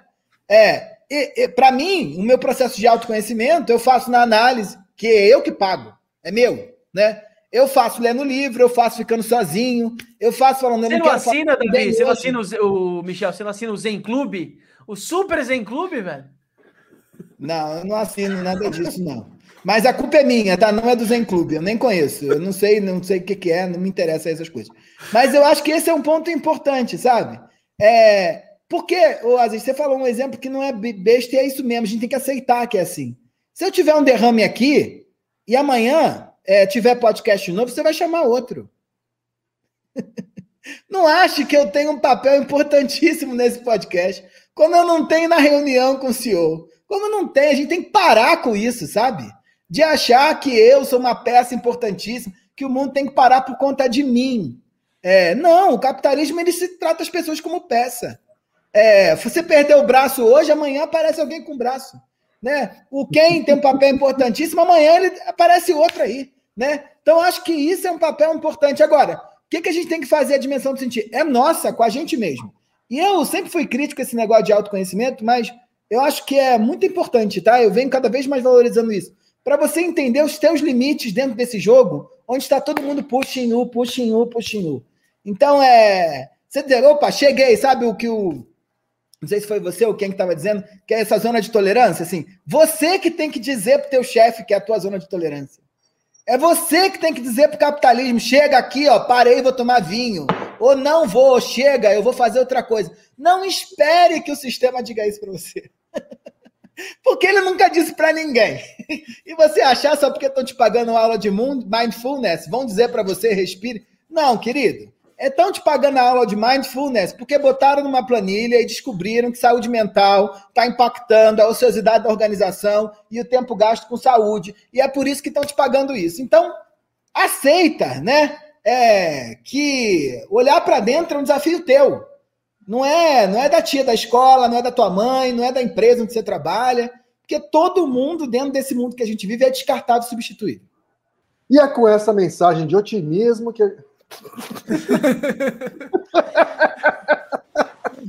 eu sou, eu sou pouco otimista. Eu, eu, eu sempre... aqui impactado, não sei o que falar aqui. Eu fiquei meio assim. Porque tem um negócio que eu aprendi com os argentinos que eu acho maravilhoso. É, e os argentinos falavam isso para mim. Eles diziam: olha, no Brasil, quando você recebe um cavalo, o brasileiro sempre acredita que no ano que vem vem a hípica, sabe? Na Argentina, quando você recebe um cavalo, o argentino fica, meu Deus, vamos, quando é que chega a caixa de merda? É, eu sempre tenho essa lógica de quando é que chega a caixa de merda, assim, porque a história não prova, a história prova que a hípica não chega fácil, não. É, Olha, aproveitando o gancho do que o Michel falou, né, sobre autocuidado, sobre é, é, sobre quanto isso é uma. É um, quando, quando o mercado começa a, a tratar o autocuidado como, como mercadoria ou até como benefício, né? É, com certeza algum, algum relatório comprovou que isso dava dinheiro. Tá? Não é, é eles não estão fazendo isso por boa vontade. Tá? E, e, portanto, cada um sim tem que cuidar de si ou é responsabilidade de cada um cuidar de si. É, eu vou conectar isso com a atividade que eu tenho voluntária, né, com grupos de masculinidades, e, e eu, eu vou, vou, dar o testemunho aqui de o quanto é, participar desses grupos é um jeito barato de você se autocuidar, sabe assim, de, de porque nem todo mundo tem grana para fazer terapia, tem, nem todo mundo tem, tem gente que não tem dinheiro sequer para aguentar a tabela do Zen Club, né? Então, eu, eu tenho assim, eu posso dizer com, com, evidências, tá? Que principalmente durante a pandemia, o grupo Reflexivos foi foi a terapia de muitos homens que estavam passando por momentos de dificuldade pessoais, profissionais, né?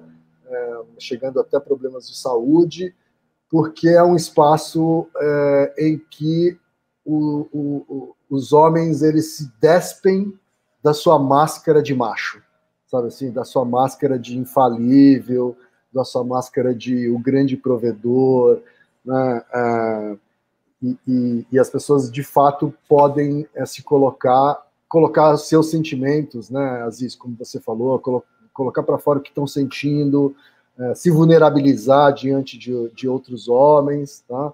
É, que é uma coisa que, que dificilmente a gente faz em rodas de homens. Tá? Assim, dificilmente a gente tem uma roda de amigos onde a gente consegue, de fato, se vulnerabilizar. Sabe assim, de fato chegar para todo mundo e falar assim, galera, eu, eu brochei, tô brochando pra caralho nesses últimos meses por causa disso. De, sabe assim, é, não, as nossas rodas de amigo é para falar merda, é para falar, falar, de futebol, falar para Bolsonaro, né? mas é, é, dificilmente para falar sobre a nossa saúde, né? falar sobre o que a gente está sentindo e tal. E, e, como o Michel falou, não, são, não é o mundo corporativo que vai te convidar para essa conversa. Então, é, minha, minha, se eu pudesse dar uma dica, né, dica de blogueira aqui é procure grupos de, de reflexivos de masculinidade, procure rodas de conversas de homens bem, bem conduzidas, porque é, é uma forma democrática e terapeuticamente comprovada tá, de especialmente homens passarem a aprender a falar mais sobre sentimentos, sabe o que estão sentindo, assim, tá? porque a gente é e o mundo corporativo força a gente a vestir a máscara do infalível, né, do, do, do que não não, não não se dobra, né, é, não né, que, que, que trabalha etc. Acho que a gente é, é, é, sempre bom poder contar com espaços é, seguros assim, né? Ok, okay antes da gente. É, só, quem um ouvinte que quiser procurar um grupo de masculinidade, qual, onde que ele deve procurar? Assim, eu sei que tem o Memo. Quais outros lugares Isso. tem para os homens procurarem? Tá, eu, eu fiz, eu fiz um, um, um TEDx sobre o tema, e para esse TEDx eu preparei uma página que leva para um link que tem praticamente todas as iniciativas de masculinidades do país que foi mapeado pelo Papo de Homem. Tá? Então, o site Papo de Homem mapeou diversos grupos de masculinidades no Brasil, espalhados pelo Brasil. O, o Memo é só um deles. Né? E quase todos eles são gratuitos, tá? A participação é gratuita e é tocada por voluntários, assim, tá? assim como o Memo. Então, se você quiser, só é, é, você acessa quem, quemfugioca.com barra TEDx Blumenau, lá tem os links para essas iniciativas e também para documentários, né, conteúdos que valem a pena sobre o assunto. Trazer uma coisa antes da gente fechar aqui, que acho que vale a pena já começar a encerrar com isso. Toda vez que eu abri vulnerabilidade, eu me dei bem na minha vida. De verdade, assim, quando eu precisei, eu me dei bem. Não foi muitas vezes. Infelizmente, eu gostaria de ter, ter aberto muito mais. E sempre, normalmente, metade das vezes que eu abri foi porque a Dea enfim, acho que os três já conhecem um pouquinho, ela que faz esse trabalho forte e fala, Aziz, abre, fala o que você está sentindo, velho, vai, vai ser bom, e, sempre deu bom, assim. Mas eu queria entender com vocês por que a perspectiva empreendedora não valoriza o campo da vulnerabilidade como principal ativo de trajetória, e não do lugar distorcido do, que o Michel trouxe do mito do herói, né? O cara se fudeu e caralho, boa, passou fome. É um lugar de, velho, puta, não tá legal, não tá funcionando. Você pode me ajudar? Sabe? Eu vejo que eu sinto falta desse olhar mais do, do senso do ajuda e o cara precisa ser autossuficiente. Mas eu queria saber como que vocês associam vulnerabilidade, empreendedorismo e, consequentemente, esse ato de resolver problemas a partir disso. Eu vou, eu vou dar a minha opinião aqui rapidinho, porque depois o Michel pode dar uma opinião mais embasada que a minha. Assim. A minha tem um viés do, do, do, das rodas de conversa que eu coordeno, né? E a explicação mais simples que eu, que eu posso trazer aqui é que o empreendedorismo ele está contido na sociedade e, e, machismo estrutural é um problema da sociedade. Assim. Então, a, independente se eu vou ser empreendedor ou não, assim que eu sou criança, eu começo a aprender uma série de verdades sobre o que é ser homem que eu vou carregar minha vida inteira. Né? Se eu não questionar, eu vou carregar até o caixão. Tá? Então, tem algumas verdades que eu, só aos 40 anos, eu resolvi questionar e, e confrontar, e algumas eu resolvi questionar, mas até hoje eu não consegui me livrar. Né? Então, é, por exemplo, a pecha de que homem não chora. Eu, eu, eu carreguei isso como verdade. Assim, tá? homem, homem japonês não chora. Tá? Homem japonês não chora e é primeiro da classe. Tá? E se não for primeiro da classe, você é o último. Assim, é, é assim que homem japonês é, cresce aprendendo. E eu questionei isso em determinado momento. Isso fez muito bem é, para minha saúde. E tem alguns valores que eu aprendi lá atrás que eu carrego, que, eu, que até hoje eu ainda luto contra eles. Tá? Por exemplo, a de ser o homem ser o provedor da casa. Assim, eu, é, eu sei que é uma verdade absoluta errada que eu aprendi lá atrás, que faz parte do que a gente chama de caixa do homem. Eu questiono, tá? Eu questiono profundamente, mas eu confesso que ainda carrego isso, sabe? Ainda me sinto culpado se eu não trouxer dinheiro para casa e, e, e, e conseguir ajudar minha mãe, e sabe assim, é, é, é, ainda não consegui me livrar disso, né? É um, é um processo constante. Assim, né? Então, o que eu quero dizer é: o empreendedor é um cara, tá? como qualquer, que, que nas, cresceu com uma, uma porrada de verdades cagadas, tá? que se ele não questionar, é, ele, isso vai ter consequências. Tá? Assim, então, o, o, o empreendedor que acredita no mito do herói e não questiona essas coisas da caixa do homem, ele está fadado muitas vezes a um burnout, está fadado a um AVC, tá? É, jovem, inclusive, né? um AVC aos 40 anos de idade. Né? Então, é, se ele não, se, se, isso não é tão valorizado às vezes dentro do mundo do, do empreendedorismo, eu acho que é, é realmente por pura ignorância, assim, tá? Por ignorância. É, eu concordo ultra mega com quem. É... Tem um antropólogo que eu gosto muito, que é o Rolf Malungo, que é um dos principais especialistas em masculinidade no Brasil. E ele é, fala que há uma coisa que eu acho que o Kent constrói muito bem nas rodas de conversa que promove lá no Memo, que é a ideia de que o homem brasileiro se constrói sobre a lógica da potência e sobre a lógica da competitividade. É, então a gente está sempre é, mostrando quanto a gente pode fazer, fazer, fazer, fazer, fazer, e sempre disputando com os outros para fazer mais do que os outros, né? E como o ambiente do empreendedorismo é, desse que aparece na capa da revista, né, ainda é muito masculinizado, é, eu acho que esses caras não se sentem, por conta disso, é, aptos ou com direito de revelarem suas próprias vulnerabilidades. Que ele não só é, deixa de ser homem, mas ele deixa de ser um homem no capitalismo, então ele deixa de ser menos capitalista.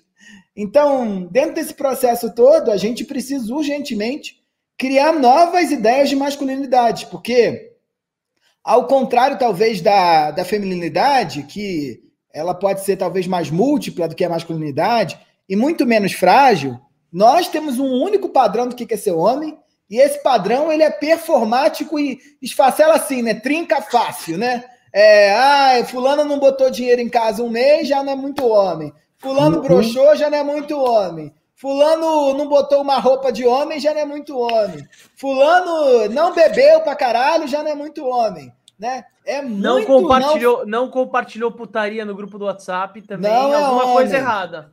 Exatamente, né? Ou reclamou então, tipo... quando alguém compartilhou. Aí. Ixi, Ou falou alguma coisa assim, já é viado. Não, você é, é, é viadinho. Né? E eu acho que é muita, muita loucura, né? Porque se você pensa no modelo tradicional de sociedade no Brasil, né? O grande. O principal estigma que pode estar posto sobre uma mulher é a ideia de que ela não é para casar, né? De que ela é puta, né? Não é à toa que tem lá a manifestação é, toda pautada para tentar desconstruir esses, esses é, estereótipos. E aí é interessante notar que é, o principal estigma atribuído às mulheres ele é uma maximização ou um mau uso do atributo fundamental, de um atributo fundamental da feminilidade. E quando a gente está pensando na masculinidade, não, né? O principal estigma que está sobre a gente é quase como se fosse o avesso do homem, né? Quase como se deixasse de ser homem. A puta, ela não deixa de ser mulher mas nós homens deixamos de ser, de ser homens, né? É, e é, depois que deixa de ser, não volta nunca mais, né? É quase como se fosse um, um cristal trincado. E isso é um grande absurdo, né? Isso é um grande absurdo. Isso é fonte de sofrimento, como quem entende melhor do que ninguém. É, o cara já nasce com o pai, a gente dizendo, né? Não anda assim, não fala assim, não pode comer isso, olha aquela mulher boa que está passando. E você tem que ser treinado a performar isso para poder ser visto como tal. O que, quando leva ainda para o mundo do trabalho, que não tem muitos limites claros, tal como é, na vida dos afetos a gente tem, mais forte, vira uma bomba atômica, né? Que é o que a gente vê aí, que é o trabalho que o Ken vem fazendo há muito tempo, questionando esse jeito. Viva uma bomba de trabalho em termos das relações, que são extremamente machistas, né? Vira uma bomba atômica em termos da própria cuidado com a saúde, né? É, viva, vira uma bomba atômica em termos da perspectiva de futuro, da relação com os filhos. É, vira um troço bizarro. Das tomadas de decisão no negócio, né? Enfim, quem contrata ou quem não contrata, enfim, é uma bomba atômica mesmo. É. E a maioria, né? Infelizmente, o homem branco é, é o cara que toma a decisão fortemente todos os anos. Bom, gente, para a gente começar a fechar, é...